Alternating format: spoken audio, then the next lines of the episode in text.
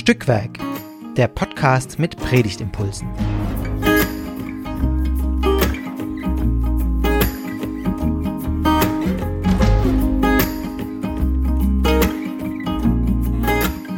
Hallo und herzlich willkommen zu einer neuen Folge von Stückwerk, dem Podcast mit Predigtimpulsen.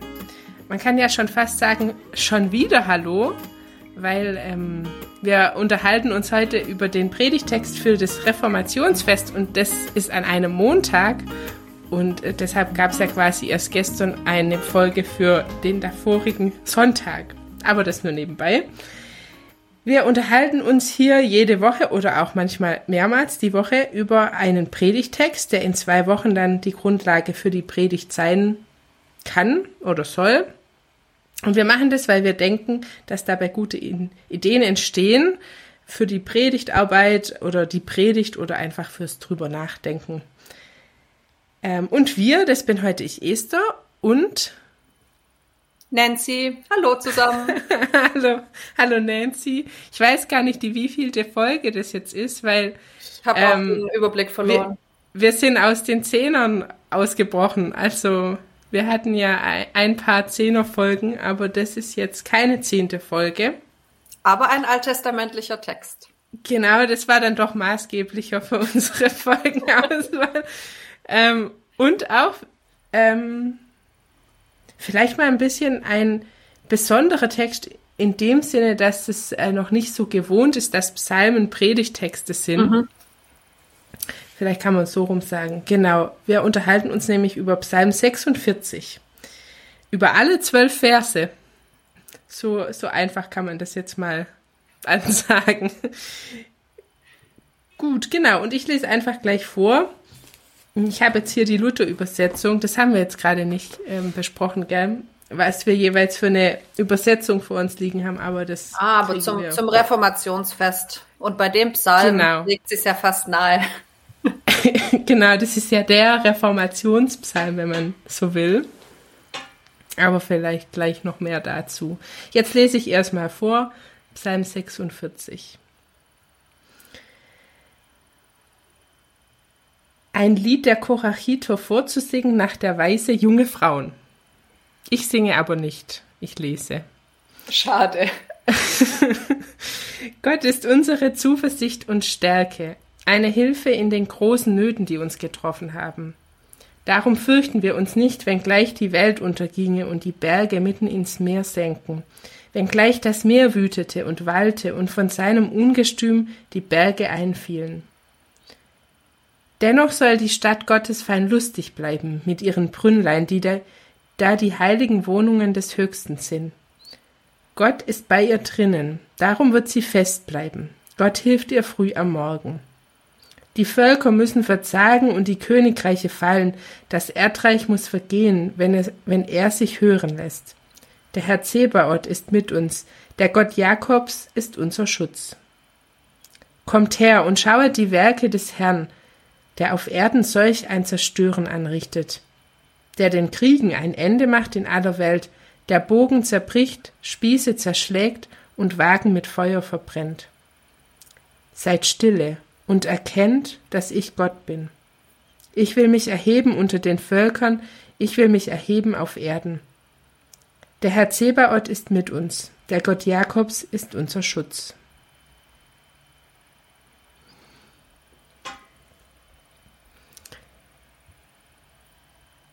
Ähm, so, jetzt, jetzt muss man ja irgendwie immer diesen Übergang finden von, genau. von so großen Worten zu, zu so kleinen Worten am Ende des Tages. Ähm, aber ja, was sind so deine ersten Gedanken? Also du hast ja schon gesagt, es ist so ein Psalm der Reformation. Das ist ja eigentlich schon mal interessant ne, für die äh, Auswahl für den Sonntag. Ähm, du hast es wahrscheinlich gesagt, weil ein Schlager der Reformation eben dieses Lied ist, äh, mhm. ein feste Burg ist unser Gott. Und wahrscheinlich ja, wird es ja, auch an, genau. dem, an dem Gottesdienst erklingen. Ne? Das hat Luther sozusagen auf Grundlage dieses Psalms ähm, gedichtet. Also mhm. wahrscheinlich könnte man eine Predigt machen zu diesem Lied äh, und was Luther da eigentlich macht. ähm, in der ja, Übertragung so von dem Psalm stellen, in das Lied, weil es ist ja schon eine, also es ist ja nicht einfach eine Vertonung des Psalms, sondern es ist ja eine ganz freie ähm, Dichtung im Grunde auf Grundlage dieses Bildes von Gott als Burg. Mhm. Also das wäre ja. eine Richtung, ne, wenn man dieses, äh, wenn man Luther auch irgendwie so ein bisschen in den Mittelpunkt stellen ja. wollte. Schon allein die Übersetzung. Also ich musste jetzt gerade wieder schmunzeln bei Vers 5, äh, äh, wo du fast auch ein bisschen gestolpert bist über die Brünnlein. Also, äh, ja. soll die Stadt Gottes fein lustig bleiben mit ihren Brünnlein. Das, äh, das ist wirklich, also weiter weg vom hebräischen Text geht fast nicht. ja, okay. Was, was, was könnte man da passender sagen? Also eigentlich steht da ähm, ein Strom, seine Kanäle ah, erfreuen die Stadt Gottes des Höchsten heilige Wohnung oder die heilige heilige mhm. Wohnung des Höchsten. Und auch Luther hat es ursprünglich viel näher am Text übersetzt. Mhm. Aber hat sich dann irgendwie der, so der, verfremdet. Der, genau. Gut und verfremdet ist natürlich immer, also das sind poetische Texte. Wenn man da jetzt verschiedene Übersetzungen vergleicht, kommt man auf sehr, also mhm. wird man sehr viele Unterschiede feststellen, weil, weil die, das sprachlich einfach auch schwierig ist und man da öfter auch wirklich einen Schritt weggehen muss vom hebräischen Text, um irgendwie sinnvolle mhm deutsche Sätze äh, zu mhm. kreieren. Und Luther hat ja auch wirklich versucht, sozusagen auch diese die poetischen Stimmungen und was da transportiert werden soll, auch in, ins Deutsche mhm. zu bekommen. Äh, und äh, insofern muss man dann doch auch wieder sagen, das ist eigentlich auch für sich äh, eine poetische Leistung dann, die, die Übersetzung mhm. von so einem Text. Aber es ist spannend, wenn man da mal Übersetzungen auch nebeneinander legt. Ähm, ja. Ja. Naja, das ist so, wo man jetzt ähm, vielleicht nicht als erstes so dran denkt, ähm, wenn man jetzt wie ich nicht äh, ständig mit den Texten umgeht. Aber ja, sehr nachvollziehbar. Ähm, zu dem Lied, da bin ich natürlich dran vorbeikommen. Äh, und ich habe mir jetzt mehrere Dinge überlegt oder mhm. mich mehreres gefragt. Ähm, habe ich bisher irgendwie so noch nicht. Aber zum einen habe ich mich gefragt, äh, Moment, warum ist eigentlich, also wie kommt man eigentlich drauf, quasi von ein feste Burg ist unser Gott zu sprechen, wenn man den Psalm mhm. ähm, liest. Weil in meinem Kopf war irgendwie so, dass diese Formulierung taucht auf, aber taucht sie ja nicht. Also ist dann schon irgendwie ein, also man kann dann schon draufkommen mit Zuversicht und Stärke ja, und ja. der, der Stadt auf dem, äh, der Stadt Gottes und so, äh, in der die Menschen sicher sind und mhm. Mhm. Ähm, das ist das eine. Und das andere habe ich gelesen, dass man sich gar nicht so sicher ist, inwiefern er sich wirklich auf diesen Psalm quasi diesen Psalm äh, heranzieht, um das Lied zu schreiben. Also mhm. man weiß eigentlich nur, dass dieser Psalm sehr früh mit dem Lied in Verbindung gebracht wurde. Genau. Aber eigentlich genau. weiß man gar nicht, ob der jetzt irgendwie für das Liedschreiben entscheidend oder, ja, ja, so ja man könnte, man könnte vielleicht auch sagen, Aber dass die Verbindung ähm, sozusagen eher, als sie jetzt zwischen genau diesem Psalm und diesem Lied besteht, eher zwischen dem Lied und dieser Tradition von äh, der Verbindung äh, Gottes mit dieser Stadt. Mhm. Also Jerusalem, dem Zion, was man auch so Zions Tradition nennt, also dass Gott sozusagen in der Mitte dieser Stadt äh, wohnt und von dort aus ähm, die Menschen beschützt. Also dieses starke Bild des Schutzes, was eben mit mhm. der Burg äh, ab, äh, assoziiert wird und der Abwehr und so weiter, dass eigentlich diese ganze, dieser ganze mhm, Traditionszusammenhang sozusagen mhm. steht, steht im Hintergrund äh, von der, von dieser Lieddichtung. Auch natürlich das kriegerische Vokabular, das, das ja mhm. schon auch den, den Psalm und das Lied stark verbindet. Mhm. Ähm, und diese Gegensätze halt, ja, also diese genau, genau. Bedrohung und Schutz, ja. Ja, aber im Endeffekt steht da eben eine ganze, ein ganzer Traditionszusammenhang dahinter. Mhm. Ja. Mhm. Ja. Ja, und für mich ist das, ich habe deshalb gesagt Reformationspsalm, weil irgendwie wie eben dieses Lied gesungen wird, am Reformationsfest wird eben auch dieser Psalm gebetet. Also das ist ja so mhm. irgendwie mhm ja, wenn irgendwo ein Gottesdienst gefeiert wird im klassischen Sinne, da also gibt es ja auch irgendwie so freiere ähm, Gestaltungen an, an diesem Reformationsfest, oder kenne ich zumindest auch. Aber wenn es so ein Gottesdienst ist mit Gesangbuchliedern und ja. Psalmen und so, dann taucht es irgendwie auf jeden Fall auf. Mhm, mh.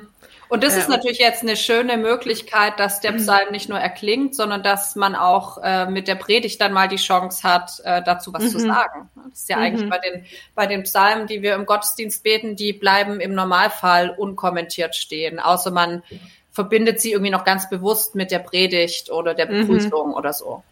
Ja, ja, genau. Ja, ähm, wir können ja, also ich, ich fände es auch äh, spannend in der Predigt, das mit dem Lied zu verbinden auch mhm, von Luther. Mhm. Aber wir können ja erstmal beim Psalm bleiben. sonst, ja, auf ähm, jeden Fall. Ja. Das wäre sonst schade. Was so mein erster Gedanke war, ist ähm, diese Spannung. Also von dieser Psalm äh, war in meinen Ohren so wahnsinnig laut einfach. Also mhm. da ist wie so eine Geräuschkulisse entstanden ja, beim schön. Lesen. Ja, ja ganz genau. Ähm, und dann also mit äh, irgendwie das Meer, die Berge stürzen ins Meer und das Meer wütet mhm. und also mhm. ja, da wird's irgendwie richtig laut. Und dann Vers 11, seid stille. Ja.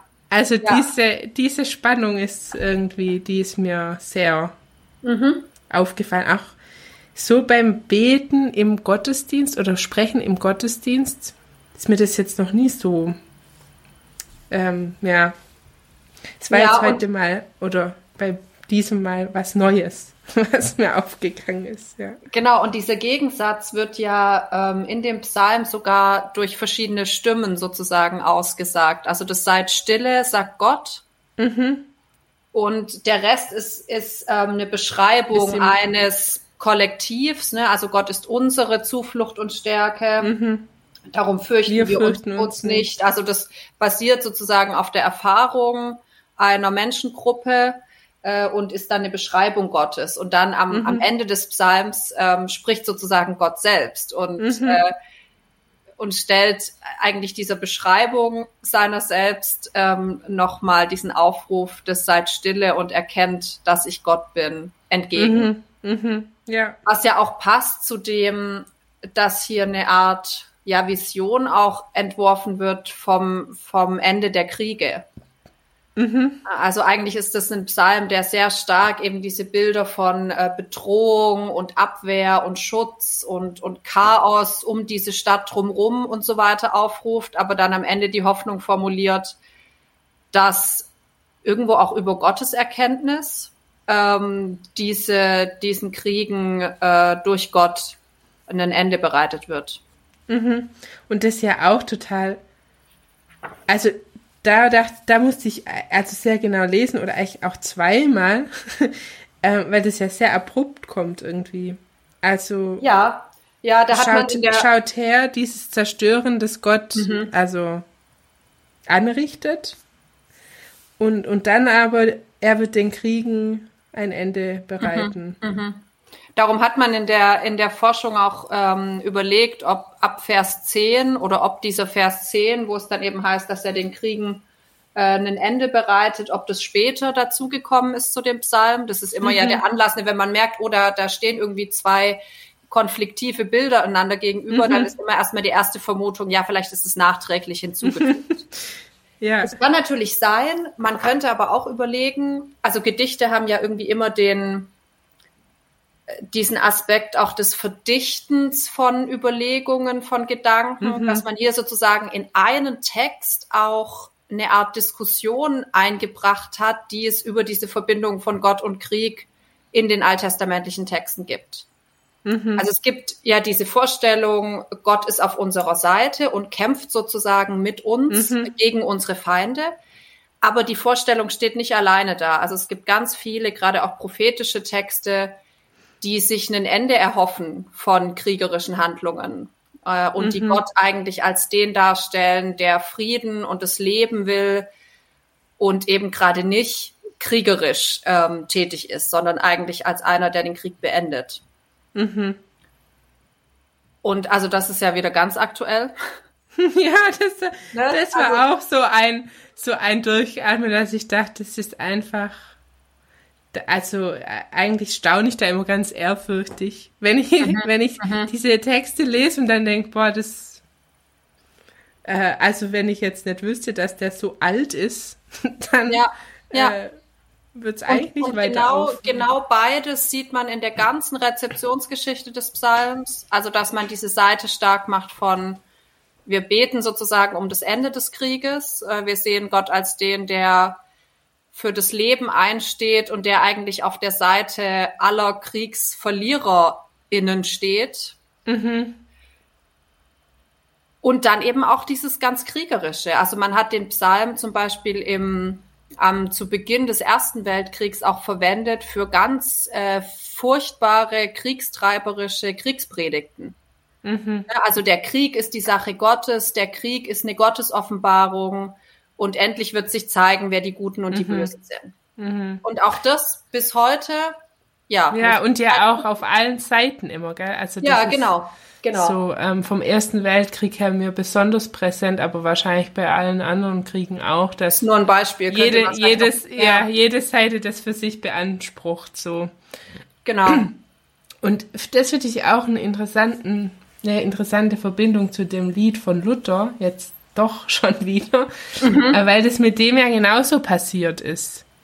Also, dass das als kriegerisches Lied ja. äh, so ähm, rezipiert wurde und äh, und da frage ich mich gerade, also wie schnell äh, passiert es eigentlich, dass so ein Text auch instrumentalisiert wird mhm. oder ein Lied mhm. oder was, was kann ich quasi dafür tun, dass mir das nicht passiert?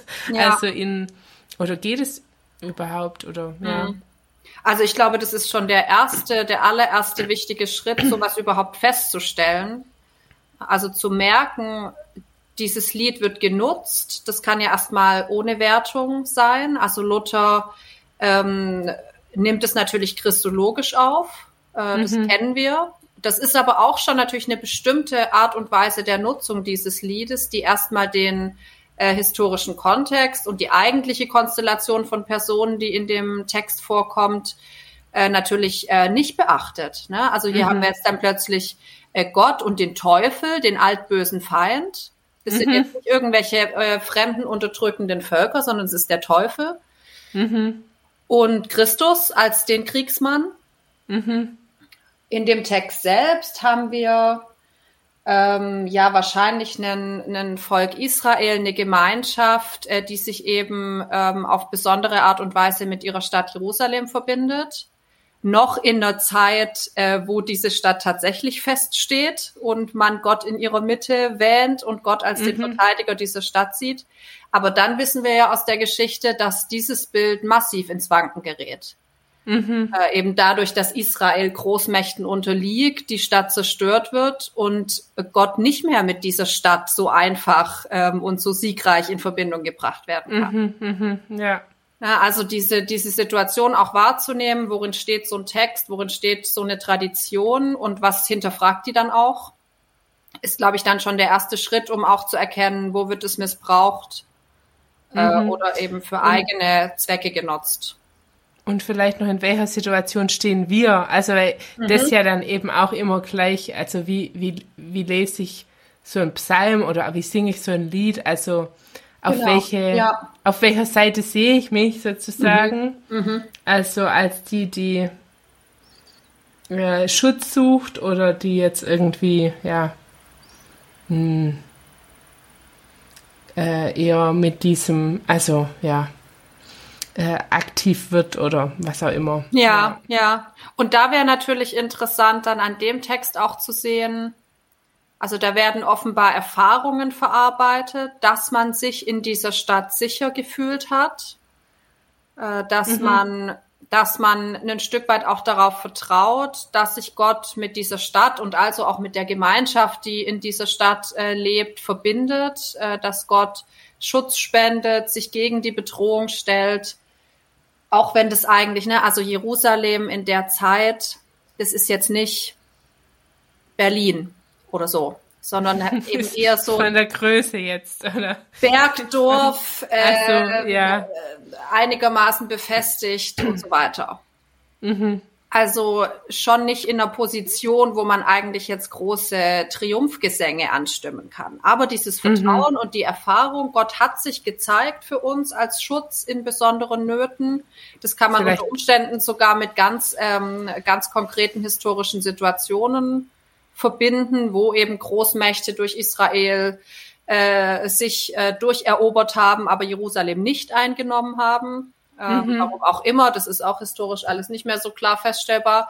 Aber man hat, man greift sozusagen auf diese Erfahrung des Schutzes und Geborgenseins und so weiter zurück, mhm. dass Gott das Chaos im Griff hat, äh, die, die kleine Menschengruppe beschützt. Aber eben mit, ja. mit dem Exil und der Eroberung Jerusalems gibt es dann da nochmal natürlich einen ganz anderen Blick drauf. Mhm.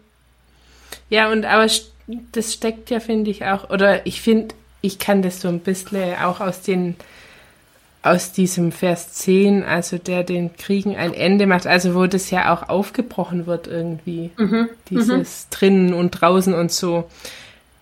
Vielleicht schwingt es da ja schon auch ein bisschen mit. Ja. Zumindest aus heutiger Perspektive, ja. Ja, so, ähm, Vielleicht noch, noch ein äh, Gedanke, den ich hatte. Äh, gibt eigentlich ein Psalm, also eben, ich meinte schon, dass jetzt äh, in der Perikopen, in der neuen Perikopenordnung eben neu, dass Psalmen auch Predigtexte sind. Mhm. Und, und damit schwingt ja auch einfach eine bestimmte Gattung mit und so. Und da habe ich mich gefragt, heißt das jetzt was für die Predigt? Also anders, weiß nicht. Oder heißt es für die Predigt erstmal nichts. Es halten äh, mhm. erstmal ein Text mhm. und jeder Text hat ja eine bestimmte Gattung oder Genre oder auch Eigenschaften und die nehme ich in der Predigt auf oder vielleicht auch nicht. Mhm. So, aber mhm. ähm, es gibt ja so diese Predigtgattung Liedpredigt und, ja. und streng genommen wäre das ja eine Liedpredigt. Im Grunde also, schon. Oder eine, wie eine Predigt über einen, also ich würde wirklich das auch stark machen, diese Texte als Gedichte wahrzunehmen, als, als mhm. Poesie. Und dann vielleicht auch nochmal ein Gedicht aus einer anderen Zeit zu lesen. Mhm. Einfach so für, für diese eigene Wahrnehmung, was sind eigentlich Gedichte? Also da wird eine Geschichte erzählt, aber eben ganz anders, mhm. als wenn wir jetzt die Samuel-Erzählungen lesen oder so. Also da hat jemand, der, der Autor, die Autorin, die Autorenschaft, wie auch immer, hat sozusagen Erfahrungen, Traditionen in ganz wenige Wörter gepackt. Mhm. Und unsere Aufgabe als Predigende wäre dann, das wieder auszupacken. Mhm. Ne? Also diese, diese Verdichtungs- und Entfaltungsdynamiken, das für eine Predigt auch, auch ernst zu nehmen und vielleicht dann die Geschichten zu erzählen, die da drin stecken. Ob man mhm. da jetzt auf ne, äh, Geschichte Israels so ein bisschen das einordnet äh, oder mehr vielleicht in diese Richtung, wie, wie denken wir eigentlich Gott und Kriege zusammen oder so. Also mhm. sozusagen mhm, dieses, dieses Auspacken, Entfalten so ein bisschen mitzudenken. Mhm, ja, und es birgt ja auch viel Möglichkeiten quasi. Mhm, mhm. Weil ja, ähm, wenn man so will, da viel Platz zwischen den Zeilen, also nenne ich ja, das jetzt genau, mal. Also genau, man kann genau. ja ja, also es ist vieles ja einfach ungesagt. Ja, da, da gibt's ein Zitat, so das fand, ich, das fand ich immer klasse von einem, von einem Neutestamentler. Äh, der hat in, in, so einer, in so einer Talkrunde mal gesagt, äh, Poesie ist, wenn am Rand viel Platz ist. okay. Ähm, und und es, also es ist eigentlich im Grunde das, was du gerade gesagt hast, ne? Und das, das ist ja schon beim Druckbild äh, in den Bibeln. Mhm. Mhm, sieht es ganz das. anders aus als, als eine Erzählung. Und ja, man könnte dann so daneben schreiben oder, oder diese Lücken füllen. Und das, da sind wir ja nicht die Ersten, sondern das wurde über diese ganze tausendjährige Geschichte immer wieder gemacht. Mhm. Auf jüdischer, auf christlicher Seite, ganz außerhalb davon und so. Und es ist natürlich, das ist, gilt für andere Texte auch, aber für Poesie ganz besonders, da steht kein Wort zufällig. Mhm. Also auch sowas ist dann interessant, wenn man jetzt zum Beispiel in den Text guckt, ist so ein, ist so ein, so ein äh, Wort, was am Anfang und am Ende und in der Mitte steht, ist das Land oder die Erde. Mhm. Also so ein, so ein Verbindungswort, was so ein äh, Gerüst irgendwie durch den Text gibt. Also das steht ja fast so ein bisschen im Gegenüber zu diesem Fokus auf die, auf die Stadt, auf die kleine mhm. Stadt. Also mhm. dieser Ausblick auf die das Erde, was passiert eigentlich im Außen und so. Mhm. Äh, wie wirkt Gott da? Also solche Dinge, so, so Details auch wahrzunehmen. Und manchmal kann so ein Detail, was einem dann wichtig wird oder was man entdeckt, kann ja schon die, äh, der Kern für eine, für eine Predigt dann sein. Mhm. Ja, ja. Weil ich glaube, man kann da bei so einem Text natürlich auch ähm, nicht den Anspruch haben, irgendwie alles zu erklären, alle Bedeutungsebenen ja, da hm. irgendwie. Ne, man nee, muss genau. entscheiden, was ist sozusagen jetzt das Interessante. Worauf will ich raus zu? Genau. Ja, ich habe ich hab noch ein bisschen nach den anderen ähm, Texten in diesem Textraum äh, des ja. Reformationsfestes geguckt, das immer ganz interessant finde. Das kann ja auch so ein bisschen dieses, ähm, worauf will ich hinaus, äh, so ein bisschen leiten. Ähm, ist jetzt vielleicht ja an, äh, am Reformationsfest wenig überraschend, was da kommt. Also äh, aus dem Römerbrief, so allein aus Gnade, ja. Römer 3 mhm. und mhm.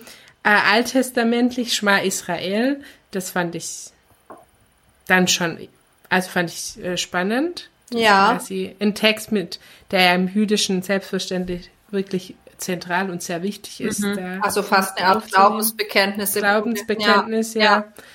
Ähm, und die Seligpreisung hat mich auch eher ein bisschen überrascht, aber so mhm. als gemeinsamen Tenor, auch gemeinsam mit dem Psalm, ist irgendwie so Gott ist eben der entscheidende ja. Faktor oder Faktor. Player. Also mhm. Ähm, mhm. der, der schafft diesen Schutzraum letztlich. Also ja. Ähm, und das, das ist ja auch wieder was, das so steht quasi jeder, jedem, jede Vereinnahmung dieses Textes für meine kriegerischen Machenschaften steht es ja mhm, eigentlich entgegen. entgegen. Ja. Äh, also das ist, glaube ich, schon, schon ein ganz wichtiger Punkt, auch bei dieser ganzen Kriegsthematik und so. Und spricht vielleicht auch nochmal, ja, wo, wo steht man da eigentlich zwischen Ohnmacht und man tut irgendwie, was man kann und macht Friedensgebete und versucht irgendwie äh, auf, eine, auf eine gute und produktive Art und Weise mit dieser Herausforderung umzugehen. Aber es bleibt eben auch dieses äh, ganz starke Gefühl von Ohnmacht, von Bedrohung auch, ne, wenn man jetzt an diese mhm. ganzen ähm, Fragen nach äh, Energieversorgung und, und steigenden Kosten und Inflation und so weiter. Also Menschen fühlen sich bedroht ähm, von, ja. von dieser Situation und wie geht man damit um, auch als Gemeinschaft, die da im Gottesdienst zusammensitzt. Hm. Ja.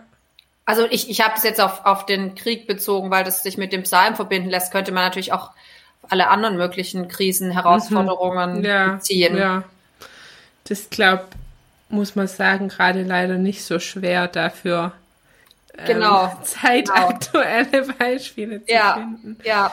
Und dann ja. auch wieder dieses, also quasi an so einem Psalm zu lernen, wie sind offenbar Menschen anderer Zeiten damit umgegangen. Sie haben sich auf ihre Erfahrungen gestützt und haben Visionen, Hoffnungen formuliert.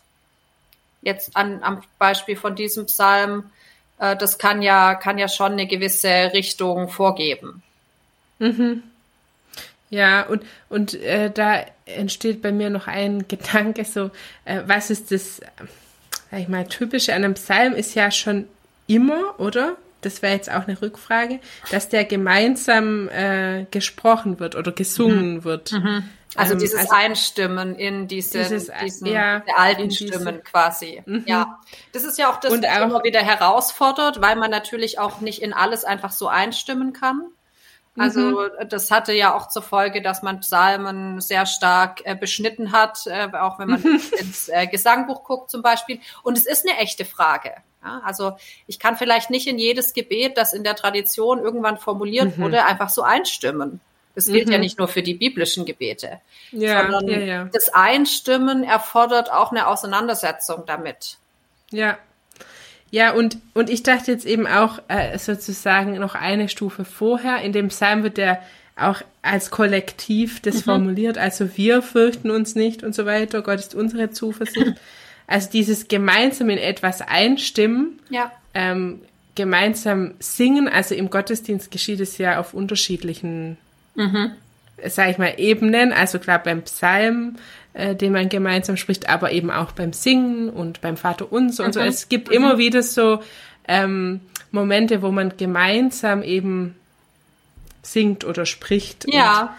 ähm, das vielleicht auch noch so ein, ja, eine Verbindung zu, zu dem Psalm als Predigtext. Also Das fände ich, macht fänd ich glaube ich, sehr schön, und- das auch einzubringen im Gottesdienst, so einen Gedanken. Weil das eben, wie du jetzt gesagt hast, auch verschiedene Gottesdienstelemente verbindet.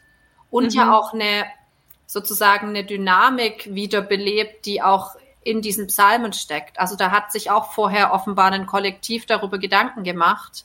Mhm. Was verbindet uns? Worauf verlassen wir uns? Was erhoffen wir uns?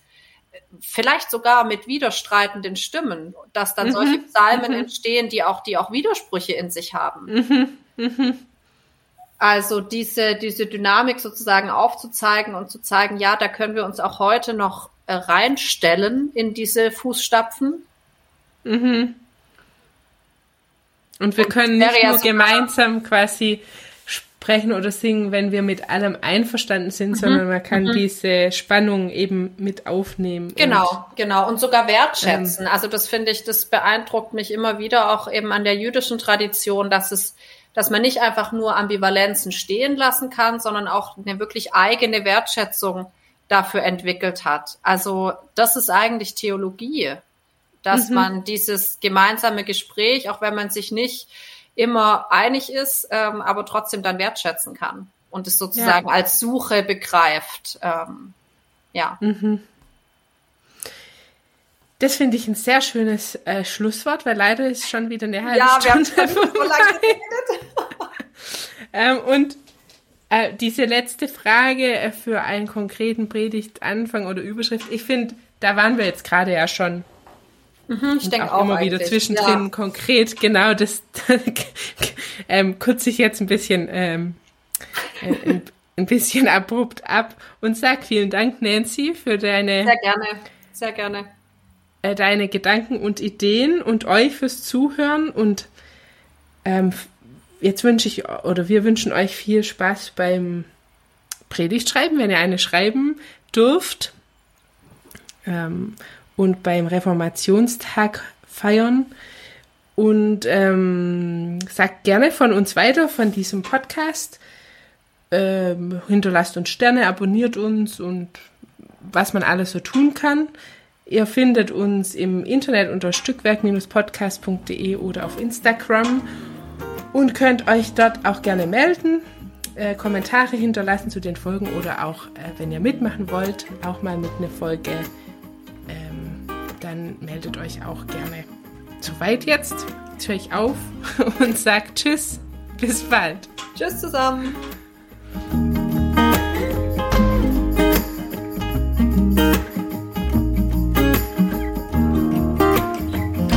Dieser Podcast ist Teil des Ruach Jetzt Netzwerks. Thank you.